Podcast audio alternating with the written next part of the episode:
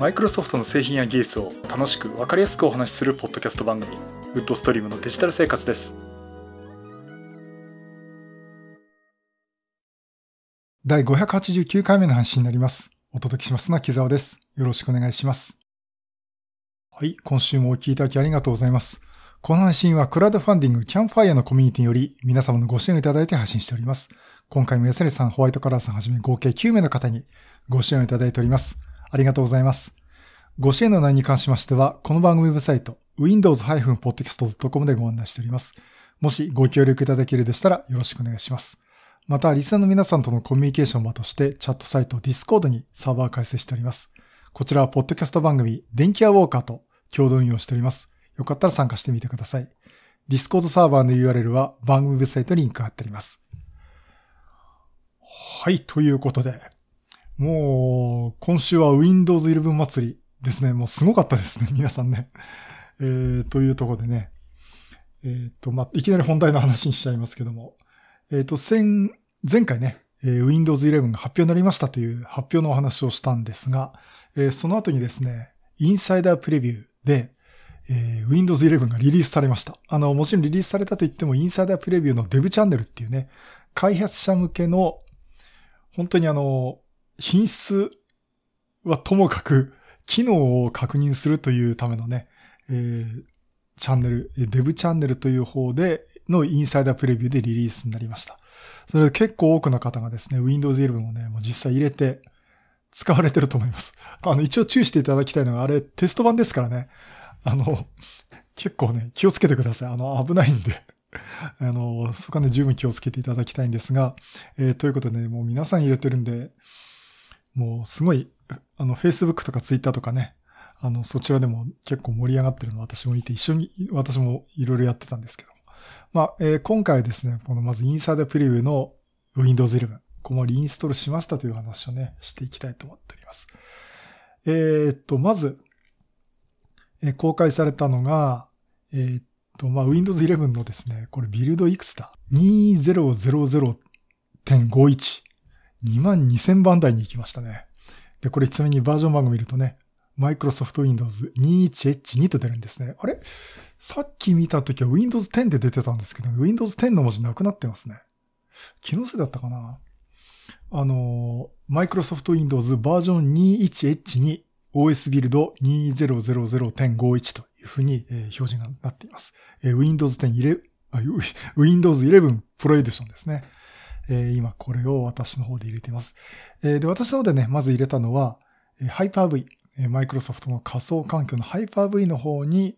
Windows 11を入れました。もともとこれあの Windows 10のインサイダープレビューのテスト用のね、イメージがあって、えそのまま使ってたんですが、これあの、インサイダープレビューのですね、まあ、デブチャンネル、ベータチャンネル、リリースプレビューチャンネルってあるんですけども、このデブチャンネルって一番いろいろ振ってくるやつですね。このバージョンにしておくと、アップデート化がかかると Windows 11になっちゃいます。で、結構な方、あ、Windows 11にしたって方多いと思うんですが、私もね、えっ、ー、と、Windows 10のインサードピルビの21390かな。これしばらくこのビルドで止まってたんですよ。Windows 11の話があったと思うんでね。で、こっから2000.51に Windows 11に変わりました。えっ、ー、とね、アップデート時間どんぐらいあったかなちょっとかかりましたね。トータルで30分ぐらいかかったのかなと思いますけどね。えー、ということでね、私の方は、まずは Hyper-V の仮想環境で Windows 11を動かしました。そして、あと、み、水、合計3つ動かしてます。そしてですね、Mac の Parallels、えー、これの中で Windows 11動かしています。えっ、ー、と、これもともと Mac の中はですね、インサイダープレビューのリリースプレビューチャンネルっていう、まあ、一番あの、リリース候補版が降ってきたら入れますよというものだったんですが、もうここはもうデブチャンネルに切り替えまして、えー、Mac のパレルズ、これ16.5ですね。えー、こちらで、あ私の持ってる Mac はあの、インテルの Mac ですね。MacBook Pro Late 2016になります。えー、と、これの13インチモデルのあの、立場がないやつですね。で、これで動かしています。そして、Surface Pro 第5世代。プロセッサーは Core M3 のマシン。これでもですね、さっき入れました。さっきというか今日入れました。で、というわけでね、あの、Hyper-V と Mac の Parallels と Surface Pro 第5世代で動かしてます。で、この中で Surface Pro 第5世代だけがリアルに実機で動いているという状況で、あとの2つはね、仮想環境で動かしているという感じになっています。で、ここまで聞いてね、あれ？と思った方多いと思うんですが、まず MacBook Pro 載せてる CPU が Core i5-6360U なんですね。つまり第6世代 Core i5 です。そして、Surface Pro 第5世代の Core M3 のモデル。これはですね、第7世代にあたる Core M3 になります。えっと、Core M3 の 7Y30 ですね。7Y30。えー、これが載ってます。これ、だから型番からすると第7世代だと思いますけども。ということでね、今動いています。ということで、えっ、ー、と、前回にお話したのが、Windows 11って第8世代の Core i シリーズ以降と言ったんですが、あとね、ライゼンの方は第2世代以降となってるんですが、これ、なんとそういうバージョンじゃなくても動いています。で、これはですね、まず一つ言えるのが、えー、マイクロソフトの方でですね、インサイダープレビューについては CPU の制限を設けないとしています。ということでね、あの、Surface Pro の結構古いやつ、3とかね、そんぐらいでもね、Windows 11動かしたって方、おられます。ということでね、あの、インサイダープレビューというテスト版については、まず、そういった制限かけませんよということをしてますんで、実際こうやって入ってしまうんですね。で、Mac のパラレルズも第6世代。で、Surface Pro も第7世代なんだけど、動いてるという状況です。で、実際動かすと、まあ、やっぱりすごいいいですね。あの、えっとね、まず全般になって言えるのが、あの、ベースはね、Windows 10なんですけど、あの、真ん中にスタートメニューがあってとかね、そこら辺のところからね、やっぱまず違うなっていうのはあるんですけど。まあまあ、あの、総じて言うと、まあ、結構いいんじゃないっていう、あの、すごい、SNS とかね、まあ皆さんを見てると結構評判はいいですよね。あの、と言ってね、まあ文句がないわけじゃないんですけども。まあそういったところもあるんですが、あ、そうだ、じゃあその前に、えー、ちょっと話を途中でしたけどね、そのインサイダープレビューにしても CPU 制限のハード的な制限を設けてたっていう話をしてますけど。あともね、まず TPM もなしで動くということで、えー、そういった状況なんですけどね。で、まず、じゃあなんでマイクロソフトが今回そういった制限をかけたのかっていうことなんですが、おそらくね、私もこれ CPU の世代で分けたっていうところで何かなっていうので気になるってるのが、まあ実際これ Web の記事とかも出てますけどね、やっぱりセキュリティ絡みの話かなっていうのが一番あると思います。まああの TPM だとか UFI だとセキュアブートとかですね、そういったのも条件になってるっていうところから見て、結構セキュリティ絡みは、あの、ガードかけているのかなと思ったんですが、まず CPU でですね、あの、結構そこら辺の技術が入ってるんですよね。えっ、と、まずね、二つ名前がよく出るんですが、VBS、 Virtualization-Based Security っていうのと、あと HVCI、 Hypervisor-Enforced Code Integrity かなあの、というのでね、あの、ここら辺ですね、その仮想化技術のセキュリティの強化。これ仮想だけじゃないっていうところもあると思うんですが、あの、そこら辺の技術とかを含めた、いわ CPU、CPU レベルでの、ハードウェアレベルでのセキュリティ。あと、ま、過去にもありましたよね。あの CPU にバグがあって、えー、っと、なんだっけ。あれが起きた時に私会社で大騒ぎで調べとかあるんですよね。あ、そうだ。メルトダウンとかね、スペクターとかね。あの、そういったのがね、ありましたけど。まあ、そこら辺の回避の意味も含めてるんじゃないかなと思っています。これない、いつ頃だったかで、メルトダウンとかスペクターっていうのは、メルトダウンは、2018年ですかね。まあ、あの、そういった時期のものもあって、ですからそこら辺のあの、セキュリティの絡みで、マイクロソフトは Windows 11に対してそういう制限をかけたんじゃないかなと思ってます。だから確かにあの、ね、まず動かしてくれよっていう考えもあると思いますし、いやいや、セキュリティ重視してね、ここから、これからきちっとやろうぜっていう話もあると思うんですが。まあそういったところがね、まあいろいろ考えられたのではないかなと思います。まあ例えばあれですね、Mac なんかで言ったって、この今度出る、例えばその MacOS のなんとかってバージョンは、あの、ど、どこどこの Mac 以降、例えばミッド2000いくつとか、レイト2000いくつのバージョン以降じゃないと動きませんとかね。えーそういったのもあるんですけど、まあ、それと同じような感じでですね。まあ、ちょっと Mac の場合事情がちょっと違うかもしれませんけど、まあ、そこら辺のところで、あの、自分たちの作ろうとしてる OS、自分たちがそのセキュアにのものを作ろうとしてるところで、ハードウェアはここで線を引こうっていうふうに考えたんだと思います。まあ、というわけでね、とりあえずあの、私のマシンは、うん、メインマシンはね、完全にあの、条件一致しちゃってる。一致しちゃってるとおかしいですけども、あの、合致してるんでね、えー買い替える必要はないんですけども。さあ、て、この MacBook Pro と Surface はどうしようかなっていうところね、ちょっと思うとこありますね。うん。まあ、あの、そういったね、あの CPU 制限だとか、そういった TPM とかのハードウェアの制限の話もあります。ああと、あの、結構皆さん、あの、TPM のチップ外付けなんで買おうって方、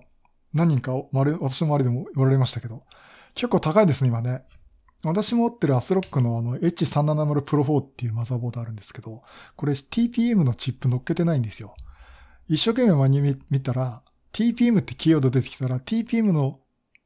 ゆ文字色をつけるためのソケットがありますっていうことでね。結局あの、私は FTPM ってファームウェアレベルの TPM、つまり CPU の機能を使ったやつで、インテルのあの、プロテクションのね、まあ、T、PTT だったかな、の、えー機能をオンにするってことで動かしてますけども、あの、やっぱり TPM のチップ欲しいっていう方でね、えー結構探してる方いましたけど、高いですね。1万8000とかしますね。あのね、値上がりしちゃってますね。1万4000だったやつが Windows 11のニュースが出た後に1万8000円に値上がりしてるというかね。あ、これ、あの、アスロックのやつなんですけど。まあそんなところで、いや、そんなするの？っていうところでちょっとびっくりしちゃったんですけど。まあそこでね、ちょっと調子を、そういう文字色買ってきて動かそうっていう方もおられます。さて、そのじゃあ Windows 11なんですが、もう皆さん入れてる方も多いと思うんでね。どうでしょう？あのーとりあえず全部の機能は触ってはいないと思うんですけども、まあ、一通りね、いろいろこう話題になってる機能とか触ってみまして、やっぱり一番気になるのは、あの、スタートボタンとかそういったタスクメニューがタスクバーの真ん中に持ってきたことですね。で、これをね、いじったときに、まあ大体事前に情報があるんでびっくりはしなかったんですが、あの、Mac を使ってる、Mac も使ってる私からすると結構違和感がなかったんですね。だからね、あの、MacOS を普段使ってる方は、逆にこれ Windows 11ってスッと入ってきると思います。あの、実際ね、真ん中にあることで、やっぱり目の視点はやっぱり真ん中に行くんですよね。で、あのよく使うアプリケーションっていうのも、タスクバーに登録してるっていう使い方をしてますけども、それでもやっぱり真ん中側に目は行くっていうことで、あの、割とね、アプリケーションの起動とか使いやすいなっていうのはまず第一印象です。ただね、あの、スタートボタンを押そうとか、設定のボタンを出そうって時に、もう完全にあれは左下にあるもんだっていうのがあるんで、そこに左下に持ってくと何もない。ああ、真ん中のちょっと端っこに Windows ボタンがあるんで、これを押さなきゃっていうのがあって、そこはね、正直ね、慣れないです。ん？と思いますね。で、ではね、じゃあスタートボタンを押した後に出てくるこの新しいスタートメニュー。これはですね、あの、これ日本語表示でピン止め済みって書いてるやつと、下におすすめって書いてあるやつ。これまあ最近使ったファイルとかですね。えそういったのが出てくるんですけども、これはですね、結構機能を絞りすぎちゃったなっていう感じは私はしてます。まずあの、ピン止め済みって書いてあるのが、まあ、実際とタスク、従来のタイルのスタートメニューにピン止めしてたものが移行できてると思うんですけど、えっと、これは、そうでもないのかな、これ。ちょっとね、前の状態はし、あの、サーフェスとかどうだったかなっていうのがあるんですけど、こうやって見てみると、まあ、エッジとか、ワード、エクセル、パワーポイントっていうおなじみのオフィスアプリケーションが出てきます。あでもそういうのね、な Spotify と Xbox とかね、Netflix とかね、あとニュースなんてどっか外したようなものまで平気で出てくるんで、これまずデフォルト設定かもしれませんね。そういったのが出てくるんですね。で、一つ言えるのが、それが出てきて、それを起動するっていうこともできるんですけども、やっぱりね、ここはね、私のタイタイルの方が良かったなと思います。あの、タイルってその従来の Windows 10のね、とこ、あの、タイルメニューですけども。あの、私あのタイルメニューをグループ化して、グループ分けしてですね、で、そこからね、起動することがあるんですよ。あの、ほとんどのアプリケーションはタスクトレイに、タスクバーに入れてるんで、Mac でいうとこのドックに 入れてますんで、そこで起動するんですけども、例えば1週間に1回しか使わないこの Audacity だとか、そういうポッドキャスト番組関係のアプリケーションとかね。えっと、そういったものとか、例えば Adobe の写真編集用のものとか、あと Office 関係とか、あとその他、ハイパー V とかそういったちょっとシステム的なものを使うとかね。そういったところをちょっとグループ分けしてこの Windows 10のタイルで分けてたんですが、今度はそれがなくなってしまう。つまり分類するものがなくなってしまったところで、ピン止めず、ピン止め済みのみのアプリケーションが表示されるって感じなんですね。で、これアプリケーション右クリックすると一番上起動と、移動とかで優先順位は決められるんですけど、ちょっとグループ化ができないっていう、今までこう分類してて、メニューに起動のね、メニューに使ってたってところが全部使えなくなってしまったんで、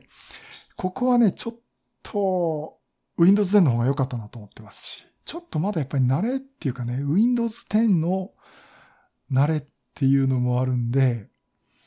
ここね、ちょっと正直ね、違和感があります。ですからちょっとしばらく使ってみてどうだっていう話もありますし、これ見て、いや、すごく良くなったっていう方もおられるんで、いろいろ意見あると思うんですね。ということで、ちょっと私はね、ここは違和感があるっていうか、っていう、あるっていうかね、Windows 10の方が良かったかなと今の時点で思ってます。あと、あの、すべてのアプリケーションを表示したいっていうところで、スタートメニューのこのアイコンのですね、上の方にすべてのアプリっていうボタンがあって、それを押すと、アルファベット順にカテゴリー分けしたすべてのアプリケーションが表示に切り替わります。あの、だからね、ここはね、なんか、今までの Windows 10の今の 21H1 まあ、それ以前の前もそうだったんですけど、これはスタートボタンを押すと、アルファベット順に並べられたプログラムのメニューの一覧が出てきました。で、これ使う頻度はそんなに高くはないんですけども、で、ちなみにこのアルファベットのところの、例えば E とか F のところの横をちょっとクリックするとですね、アルファベットの一覧が出てきて、そっちからジャンプができるっていうことができるんですけども、そういった使い方はもちろん Windows 11でもできるようになってるんですけども、スタートボタン一発押した段階で、この一覧が出てくるっていうところから、Windows 11になったら、スタートボタンを押して、すべてのアプリを押さないと出てこないっていう。これね、いつのバージョンかな ?Windows 10の最初のバージョン。あの、LTBSB で言うとね、2015ですね。バージョン2015。えっ、ー、と、だから時期的にはどうかな？えっ、ー、と、スレッショルドかな？やっぱり2015年の7月に出たね。あの、2016年になるまでは、アニバーサリーアップデートまであったかなちょっと覚えてないんですけど、そこまではですね、すべてのプログラムとか、まあ、すべてのアプリっていうのは、一個ボタンを押さなきゃいけなかったんですよね。そこはね、それにちょっと逆戻りしてしまったのかなと、そういうふうに思っております。ですから、ちょっとまず言いたいのは、これすべてのアプリを押せって言ったら、ま、まあ、はっきり言って Windows 10に戻せってことになっちゃうんで、いや、そこはどうなのかっていうのはあるんですけどね。その、アルファベット順で割と起動、見て起動するってことも、あることあるんで、そこがちょっと、あの、ワンクッションボタンを押す必要が出ちゃったっていうのは、ちょっとこれは、ちょっと使いづらいなっていうところもあります。まあ、あと、あれですね、その、さっきのピン止め済みのアプリケーションのアイコンもちょっとグループ化してちょっとこう拡大して表示できるようにしてほしいとかね。そういう希望言ってたらそのままお前 Windows 10のスタートメニューだろって言われたらそうなんですけども。まあ、せめてこのアイコンをグループ化してくれっていうのはできないかなっていうことで、ちょっと私、私後でフィードバックハービーにね、これ投げようかなと思っています。あと、その下に出てくるおすすめって書いてるのは最近使ったプログラム。で、その他ってボタンを押すと、ちょっと過去に遡ってですね、あの、よりちょっと前の、えードキュメントとかっていうファイルが出てきます。でここいちいちこのボタンを押さないと、ワンクション置かないといけないっていうのはね、ちょっと気になるところであります。あと、設定に関しても、えっと、まあ、あの、タスクバーの空いてるとこで右クリックするとタスクバーの設定っていう画面も出てきますし、そこから遡れば、あの、設定メニューですね。それも出てきますんで、あとはこの Windows ボタンのスタートボタンを右クリックすると、まあ、設定だとかタスクマネージャーだとかですね、従来のミニクリックした時の画面が出てくるっていうところで、まあ、ここについては、まあ、こんなもんだと思って使えばね、いいかなと思ってます。まあ、ということで、ちょっとスタートメニューに関しては、えー、っと、私もグループ化できないってことと、なんか自分なりに整理して Windows のアプリケーションを動かしてたっていうのが、ちょっとできなくなったっていう。あの、Windows 10のほんと初期のバージョン、もしくは Windows 8の時に戻ってしまったなっていう感じがしています。これをまたフィードバックして直していくっていうことをするかですね。うん。あの、そういった意味だとね、私ね、Windows 10ってね、よく作ったなっていう、こういろんな Windows 8の流れでどうしてもこだわりたかったライブタイルだとか、あの、タイルのね、アイコンとかを残しながら従来の Windows 7からの要望のあったスタートメニューも崩さずにっていうことでね、うまい具合に作ったと思うんですね。あの、デザイン的な見てくれはいい悪いって話は出てくると思うんですが、Windows 10ここまで考えたかすげえな考えた人というところがあったんですけども、さてこれ、Windows 11どうでしょう？えー、ちょっと、せっかくあそこまで考えたのにもったいないなっていうのはね、私は感じています。ただ一つ言えるのは、じゃあ、その、私が言った機能しょっちゅう使うのかっていうと、そうでもないんですよね。あの、これまた Windows 8のスタートボタンがいらないよって理屈で、前、75%の人がスタートボタン使ってアプリの起動なんかしないと。まあ、そういったスタートボタンを使わないっていうことがあるっていうふうなマイクロソフトが言ってたっていうのを言いましたけども。その理屈に基づいていくと、まあ、そこまで使わないなっていうのは確かに言います。だから必要なアプリケーションをタスクバーに置いて、で、それでもちょっと使いたいのを、このピン止めの方でね、もういくつか置いて起動させるってことやれば、じゃあ普段使用するアプリケーションってどれだけあるのかって言ったらそんなに数ないと思うんですよね。あの、私の使い方の Word、Excel、PowerPoint でしょ ?Visual Studio、Visual Studio Code、DaVinci Resolve、OBS、Lightroom、Audacity。そんなもんですよ。逆に言うと。それ以外のものは、あの、使うには使えますけども、あの、いつもパッと使いたいってわけじゃないんで、今の上げてしまうと大体、このタスクバーとこの新しいスタートメニューでなんとかなってしまうっていうのは、正直ありますだからね、本当のことを突き詰めていくとこれでいいんじゃないって言われたら、いや、いいのかもしれませんねっていうふうにね、思ってしまうとこあります。まあ、あの、このスタートメニューは、今後どんどん変わっていくと思いますよ。あの、Windows 10のインサイダーピルブに付き合ってる方は、もうよくご存知だと思いますけど、もうしょっちゅうアイコンの位置変えたりとかね、してましたんでね。それもやっぱりユーザーの要望とかを見ながら、で、実際今度リンサーダープリブで見せて、またフィードバックしてっていうのをやりますんで。うん。まあ、ひょっとしたらあとまた2、3年かかるかな、納得いくまでっていう気は、えー、ちょっとしています。まあ、それがね、スタート右ですね。で、もうじゃあ次にですね、えー、ウィンドウの整理ができるっていう機能でね、スナップレイアウト。えー、これはですね、試してみたらなかなかこれ面白いですね。あの、スナップなんとかっていう類はもう Windows 7の時からジェスチャーであったんですけども、あの、アプリケーションのタスク、タスクじゃない、タイトルバーを持って、あの、ドラッグして上に当てたりとかね、右上に当てたりとか、左上に当てたりっていうことをすると、例えば、上にぴったり合わせたりとか、あと全画面表示になったりとかですね。あと右側だけ左側だって、あと右上だけ左上だけに、こう、ちょうど調整されて、ウィンドウの形を変えて移動させてくれるっていうことを、まあ、スナップでやってたんですけども、まあ、これをもっとやりやすくしようってことで、これどうやるかというとですね、これちょっとブログにも書きました。あ、あの、ここ最近の話はね、私ブログにも結構書いてるんで、あの、この番組のリンク貼っときますんで、あの、見ていただければなと思ってます。でね、ちょっとやり方としてはね、もうウィンドウいくつか開きました。じゃあ仮に、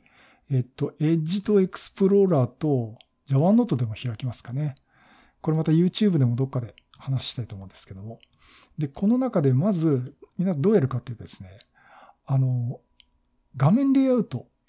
ウィンドウのレイアウトを選択するような画面が、例が4つぐらい出てくる画面を見たと思うんですけど、これどうやって出すかというとですね、ウィンドウの右上の最大化ボタン。ここにマウスカーソルを持ってくると、まあ、つまりマウスオーバーさせると、この候補が出てきます。で、その中から、どのレイアウトにして、じゃあそのレイアウトの中のどこに配置しようかなっていうことを、まず候補で選ぶんですね。そうすると選ぶと、ちょうど、例えば今最大化するボタンから選んだって言いましたけど、そのアプリケーションは、まあ今エッジのウィンドウでやったんですけど、で、指定した場所にエッジが表示される。で、その他の部分に、まだ表示決まってないウィンドウがいくつかありますんで、それをクリックすると、それぞれのその枠の中でですね、配置が決まるっていう、ちょっと 言葉だと説明しづらいんですけど、まあそういうところで、例えば、右半分にエッジ、あ、左半分にエッジ、右半分の上の方にワンノート、下の方にエクスプローラーとかね、えー、そんな形で、えー、ウィンドウを再配置することができます。で、このウィンドウとウィンドウの境にね、あの、マウスカーソルを持っていくと、あの、サイズを変えるためのバーが出てきますんで、これでこう、本当に画面をタイル状にね、えー、切り替えることもできます。もうこれは Windows 1.0に戻ったんですかって。まあ、それは昔からこういう機能あるんでね、あるんですけども、まあ、こういうことを使います。で、これもね、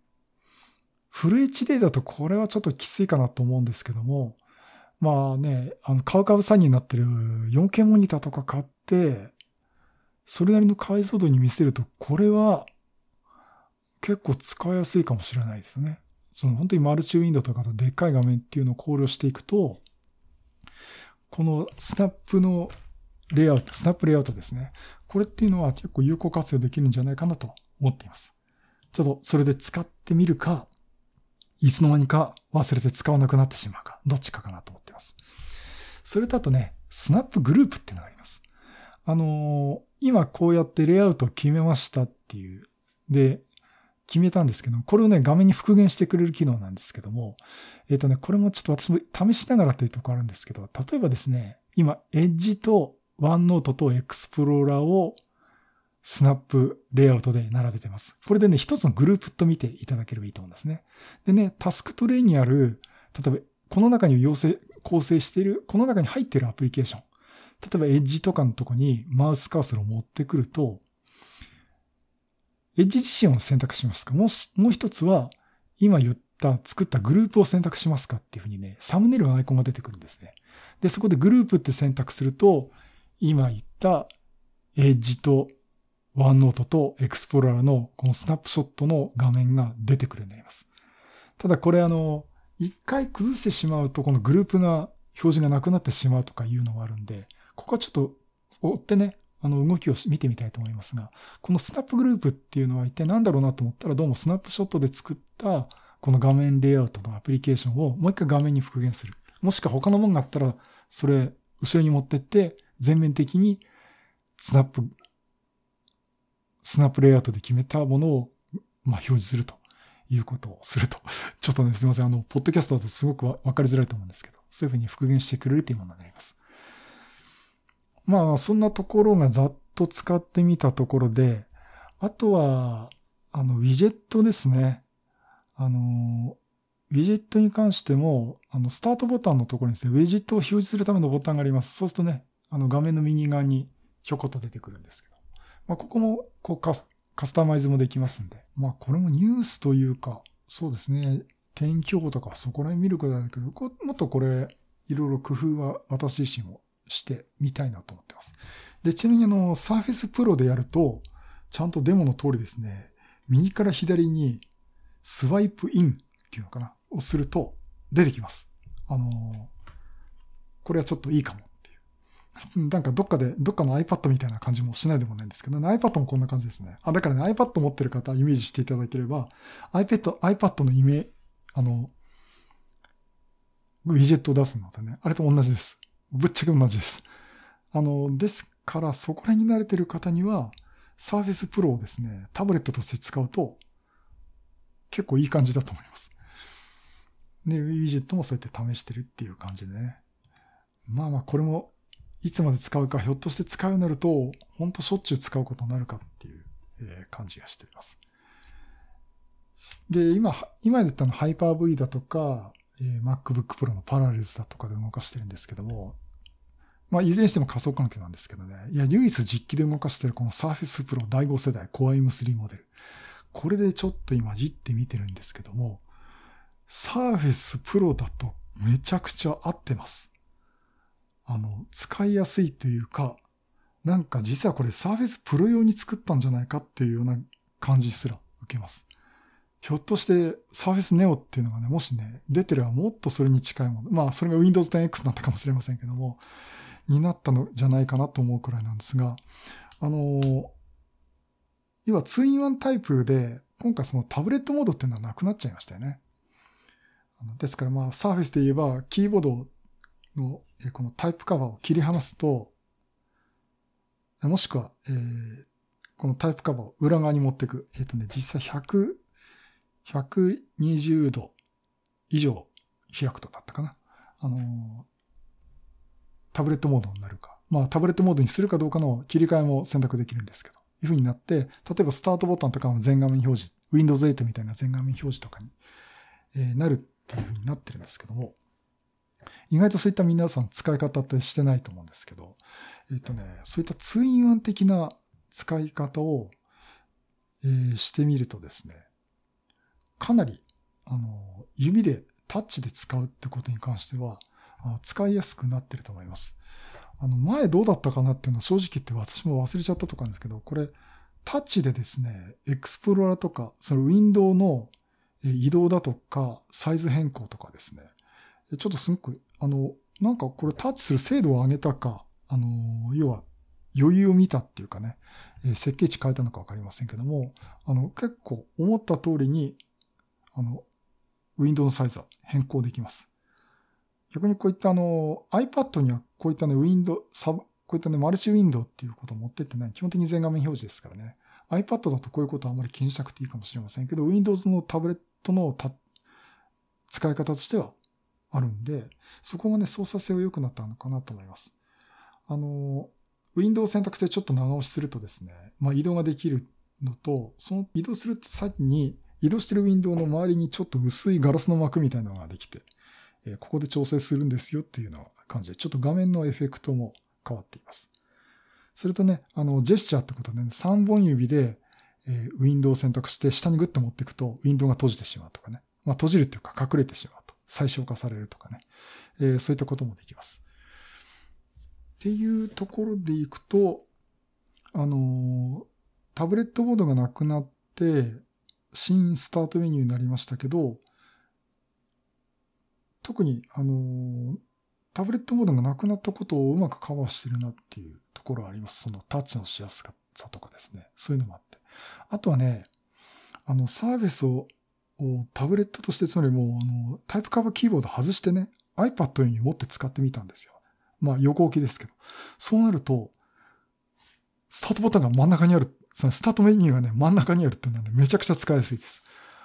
今までどっか無理してたのかな？左下に持ってったってなりました。今、あの、冒頭でね、私、あの、左下に持ってった方が慣れがどうこうって言いましたけど、それデスクトップで使ってるとそうなんですけど、これタブレットで持ってくとね、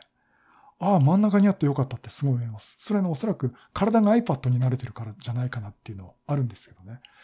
まあまあ、そういったところもあって、あの、タブレットで使うときは、スタートメニュー、スタートボタンね。これが真ん中に寄ったのは、これはいいかなっていう感じがしています。で、ちなみにこの、もう一回スタートメニューの方戻りますけどね。あの、どうしてもスタートボタンは右下にしてっていう方はですね、あ、左下にしたいって方はですね、あのメニューから実際それは変更はできます。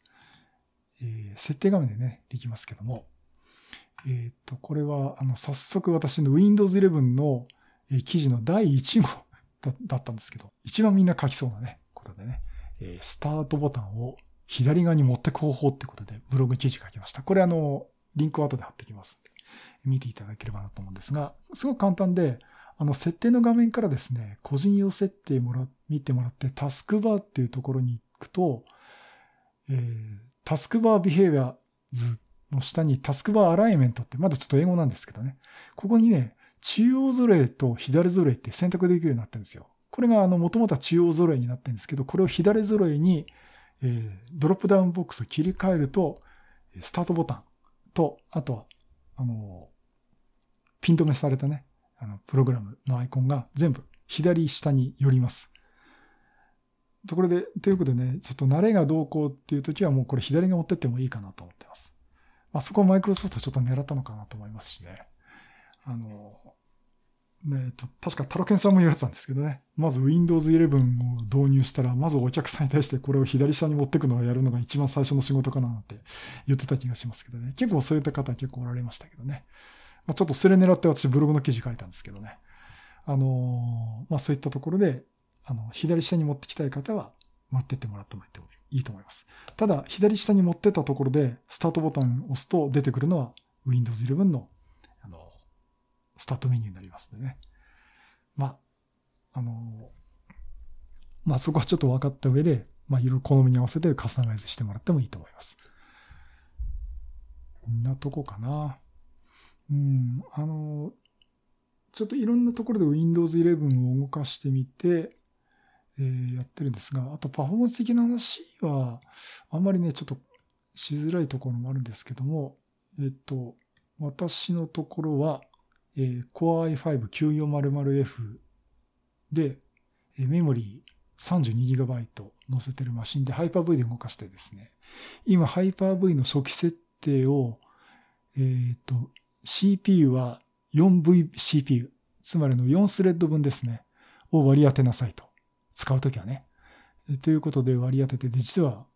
6個は6スレッドなんで、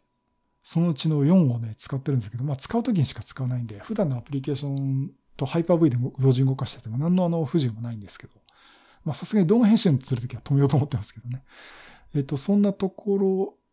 の仮想の設定と、あとメモリーは 8GB のスタートで、えー、16GB とか、そんぐらいもうどんどん使いたいんだったらどんどん使ってもいいですよっていうことで、まあ、初期状態 8GB ということを使って。で、ちなみにあの、Windows 11を素で立ち上げたときに、あの、8GB の設定をしてるけど、実際使ってるのは 6GB ぐらいでした。つまり OS だけで 6GB 使ってると見ていただければいいと思います。あの、ということでね、あの、推奨環境、最低環境で 4GB ってありますけど、あれはスワップ含めて結構無理してますんで、あの、最低8。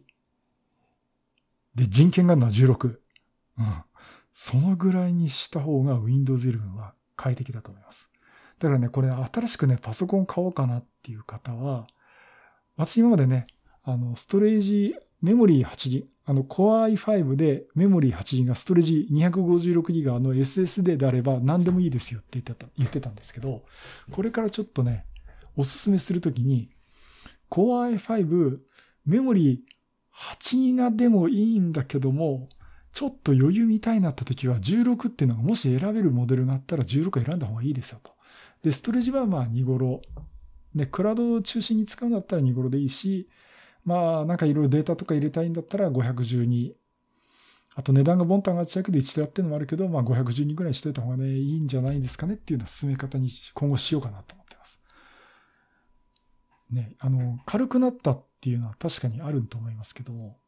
えっとね、最近の Windows よく見たら、新しいマシンには優しいんですけど、古いマシンにはとても厳しい OS なんですね、これ。あの、というのもあるんで、あの、新しく買う方はね、可能であればね、これメモリ16ギガにした方がいいと思います。いや、俺写真編集とかしないしとかね、動画とかやんないしっていう方もおられると思いますけどね。あの、それの余裕はね、ちょっと見た方がいいかなというふうに思っています。ね、言っていいのがね、この前なんで、出るの安いやつが 8GB なんで、まああれでもいいかなってちょっと心の中で思っちゃったりとかね、そんなのもしてますけど。まあそんなところであの仮想のマシンで動かすと、今 8GB で動かしてますけども、だいたい 8GB で使ってオフィス使ってるっていうと、だいたい8人超えることなくですね、使えていますが、あの、使い方によってはちょっと余裕があった方がいいかなと思っています。まあだからパフォーマンス的にはハイパー V で動かしてるのはまあいいかなと思いますし、あと MacBook Pro は、えっ、ー、と、メモリ 8GB なんで、パラレルズで 4GB 割り当てて、えー、使っていますが、まあ、これもあの、ある程度割り切った使い方で、本当オフィス使います。ウェブで、ウェブブラウザでウェブの方閲覧しますとか、という分には全然問題ないと思います。で、もちろんこれは Surface Pro、この第5世代メモリ 4GB、ストレージ 128GB で Core M3 という、一番最低ラインのね、Surface でも、今使ってる分にはあの、実用レベルでありますんで。まあ、CPU の条件さえ、とかね、ステートハードウェアの条件さえあっていけば、あの、Windows 11、こう、上げてもね、いいと思ってます。あの、上げてもいいと思います。製品が、製品版が出たら上げてもいいと思ってます。テストしたい方は、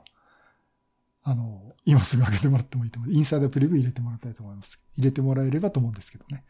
まあまあまあ、そんなところで、えー、思っております。で、まあ、おおむねね、あの、安定か不安定かといったら、基本的に Windows 10、中身は Windows 10の、まあ、コバルトリリースって前説明したと思うんですけど、まあ、そこら辺のコアなんですが、あんまり、ベースはやっぱり Windows 10っていうことでね、あの、あんまり大きく変わるところは今のところありません。ただこういったあの、画面関係も見せ方だとか、もうだいぶ変わってるんで、まあ、そこら辺はね、やっぱり新しい OS、新しい考え方っていうところでね、えー、見ていけばいいかなと思っております。で、ちなみにあの、MacBook Pro の Parallels で Windows 11を動かして、えー、パッと見たところ、なんか MacOS なんだか Windows 11なんだかって、一瞬見分けが、まあつきますけども、一瞬あれどっちっていうふうに思っちゃうくらい、あの、真ん中にスタートボタンとか置いてったとかね、あそこら辺の画面構成に似てるのかなと思ってます。なとこですかね。あと、ウィンドウの角が丸くなったのは私歓迎です。これちょっといい感じ。あとはもっとこう、そうですね、あの、さっきこう、前回もあの、ガラスのような透けて見える表現とかね、まあ、フルエントデザインの中の一つですけど。えっと、それもね、結構面白く見えますが、これが試せるのは実機じゃないとさすがにグラフィックプロセッサーの関係で無理ですね。あの、サーフェスプロ第5世代だと、これは結構、あの、ガラスの効果っていうのが見えていますけども、仮想マシンだとここら辺のね、こう透けて見える効果っていうのはちょっと見えないんで、まあそこを試して評価したいという方はちょっと実機で入れていただくといいのかなと思ってます。まあそのためにね、Surface Pro 4じゃない、Surface Laptop 4買われた方も 実験用だって言ってますしね、他の方もあの、これ Windows 11の評価に1台買おうかなっていうことをね、言われてる方も Facebook の周りの方でいます。まあ、あの、理由は存在すればいいってところはあると思うんですけどね。あの、そんなところでね、あの、結構皆さん挑戦してますね。私も安安いノート買うか、この頑張ってこの Surface Pro の第5世代でちょっといろいろ頑張って試してみるかっていうのをね、考えてみたいと思ってます。はい、そんなところでね、今回は Windows 11のインサイドプレビューを実際触ってみましたというところでいろいろお話をさせていただきました。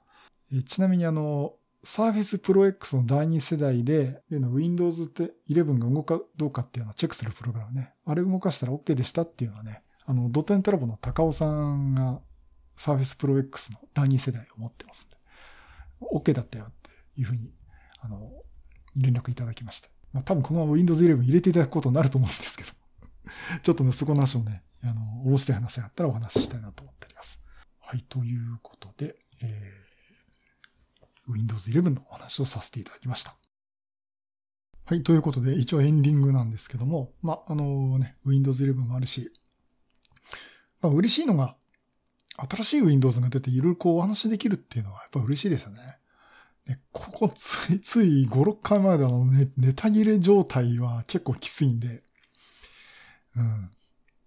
まあ、あの、そんなところでね、まあ今後もしばらくこう Windows 11の話、まあ Windows 10の今までの話も含めてね、できるかなと思ってます。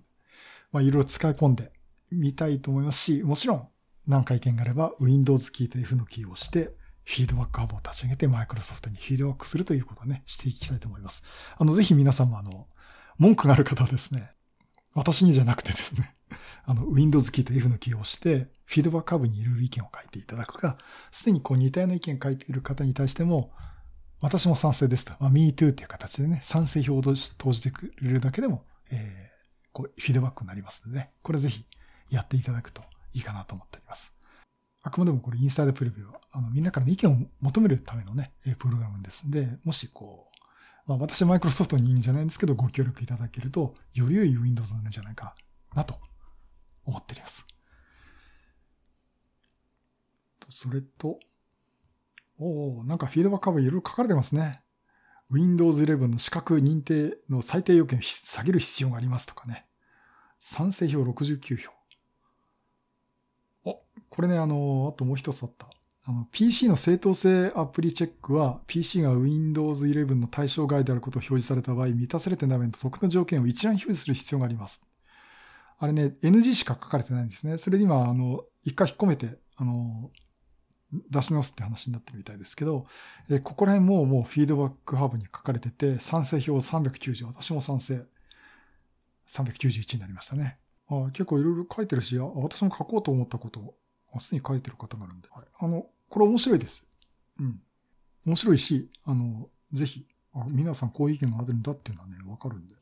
これ読んでいくだけでもよろしいし、これ見てて、あ、私もそう思ってたら賛成、賛成票を閉じるってちょっとクリック、もしくはタッチしていただくとね、いいかなと思います。あの、ちょっとね、Windows 11入れてる方、Windows でもそうなんですけど、Windows キーと F のキーを押してフィードバックカーブを見るとね、うん、いろいろ書いてます。んで、あの、ぜひ見ていただくといいかなと思っております。あとは、えー、っと、なんかあったかな？まあ、あとパソコンはね、あの、セール終わっちゃいましたけどね、デルのゲーミング PC、値段が戻りましたけど、また新しいキャンペーンやってて、9万7000円かな。デルの、えっ、ー、と、Core i5 のメモリー8ギガ、ストレージが256で、えっと、グラフィックプロセッサーの GForce の1660が1650だったかな。を搭載して、9万7000円ぐらい、えー、というのがありましたので。えっ、ー、と、ただ、ちょっと納期がかかるかもしれないなっていうふうに言ってましたね。あの、結構、パッと買えるものもあれば、えっ、ー、と、ちょっと選ぶとですね、意外とあの、今頼んでも8月下旬とかね、これ2ヶ月待ちじゃないかっていうね、えくらいになってますんで、結構品薄があるんでね。で、私もさっきこの言ったの、デルの G15 っていうのも、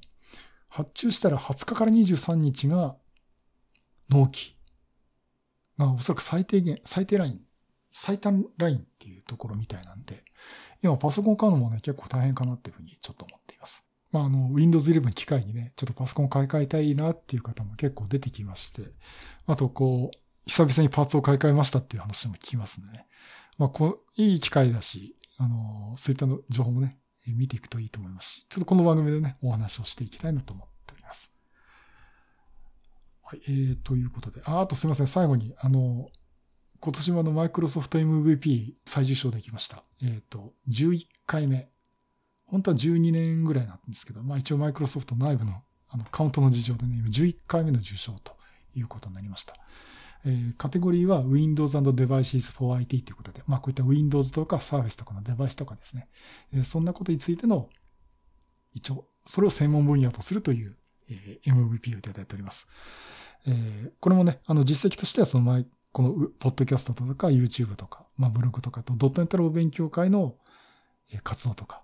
あと Apple のユーザーコミュニティに入り込んで Microsoft の話をしました俺ってすごいでしょみたいな、そんなような話をしてて、まあそういった実績があって、えー、受賞となりました。えー、ということでね、あの、実、あの、本当にあの、この番組聞いていただいている皆様のおかげで、えー、また受賞できました。本当にどうもありがとうございます。また今後ともね、情報発信していきたいと思ってますんで、よろしくお願いいたします。はい、そういうことでまたいろんなネタ集めて話したいと思います。またよろしくお願いします。